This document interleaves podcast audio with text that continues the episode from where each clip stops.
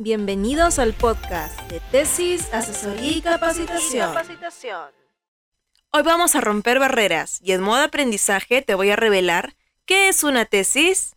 Es una investigación que muchas universidades exigen a sus alumnos para titularse, ya sea que tú hayas realizado una carrera o especialidad profesional del pregrado o posgrado. Si bien es cierto, casi todos conocemos esta investigación como tesis, algunas universidades de habla hispana la denominan informe final. Pero esto no es todo. Y si aún deseas saber más, te quiero revelar las características principales de una tesis. La tesis fundamenta o argumenta a un tema o problema de investigación específico de tu área o especialidad profesional de estudio.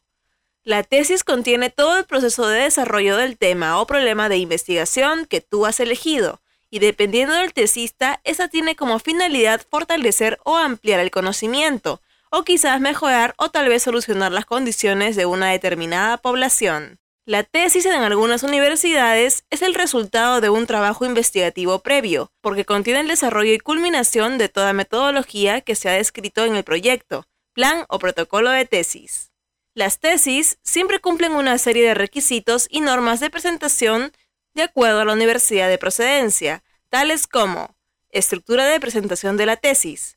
Aquí respondes a la pregunta clave, ¿qué capítulos, partes o secciones debo presentar y desarrollar en mi estudio? Normas o estilo de citado de la tesis. Aquí respondes a la pregunta clave, ¿qué estilo de citación o redacción emplearé en mi estudio? De acuerdo a tu universidad puede ser APA, Vancouver, ISO, Chicago u otro. Grado de similitud o plagio de la tesis. Aquí respondes a la pregunta clave. ¿Hasta qué grado de similitud o plagio me acepta mi universidad de mi estudio? Esto puede variar entre el 18 al 20%, cuando tu universidad pasa el software de plagio que utiliza. Por ejemplo, aquí en Perú, muchas universidades emplean la herramienta Turnitin o Plascan para determinar el nivel de similitud. Por ello, hoy también quiero revelarte la estructura de presentación. ¿Cuál es tu estructura? En la mayoría de universidades casi siempre te exigen presentar una estructura formal, la cual puede variar de acuerdo al reglamento de tu universidad, aunque casi siempre deben contener las siguientes partes. 1. Carátula. 2. Dedicatoria y agradecimientos. 3. Índice general, índice de tablas, índice de figuras. 4. Introducción. La introducción presenta brevemente el contenido de la tesis, revelando qué se ha investigado, por qué, para qué y cómo, además del breve contenido de los capítulos o secciones que se desarrolló en la investigación. 5. Resumen y abstract. Generalmente es la última parte del trabajo que el tesista redacta, porque se revela brevemente el objeto, el método, los resultados y las conclusiones obtenidas en la investigación.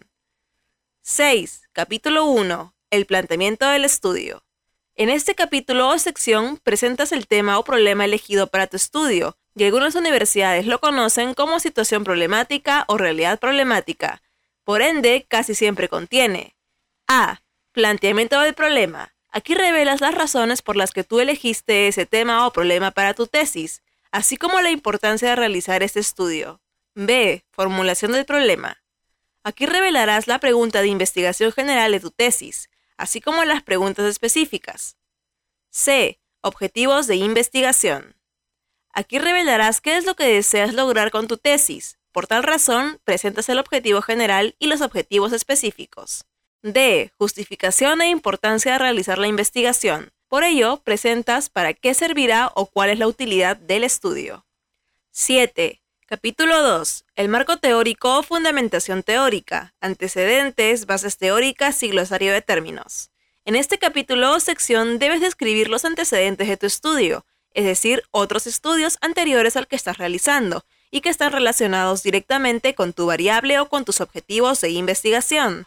Asimismo, se integran las bases teóricas relacionadas con tus variables y el glosario de términos o marco conceptual de aquellos términos técnicos escritos en tu fundamentación teórica. Algunas universidades de manera excepcional también solicitan las bases históricas y bases legales de tu investigación.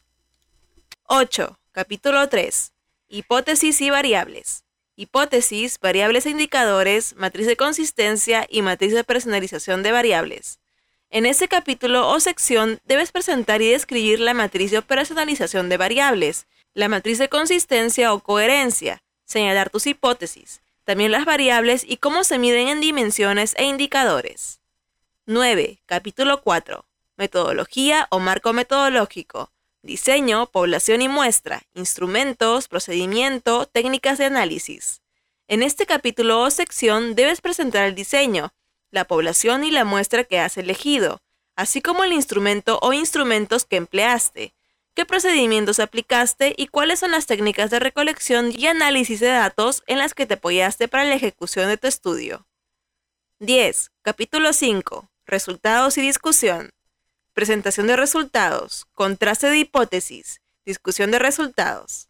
En este capítulo o sección debes presentar los resultados obtenidos, así como si aceptas o rechazas la hipótesis, y la discusión de tus resultados con respecto a lo que obtuvieron otros autores, o investigadores antes que tú. 11. Conclusiones y recomendaciones.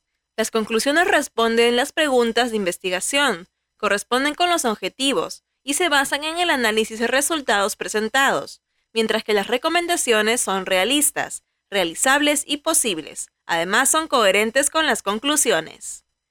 12. Referencias bibliográficas.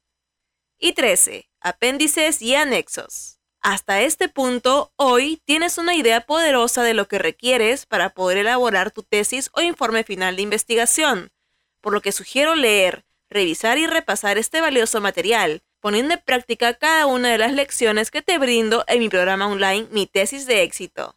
Ahora sí, no te olvides de darle un like, comentar y compartirlo y suscribirte a nuestras redes sociales de tesis, asesoría y capacitación de la doctora Rocío Lima, para seguir caminando todos juntos hacia el éxito.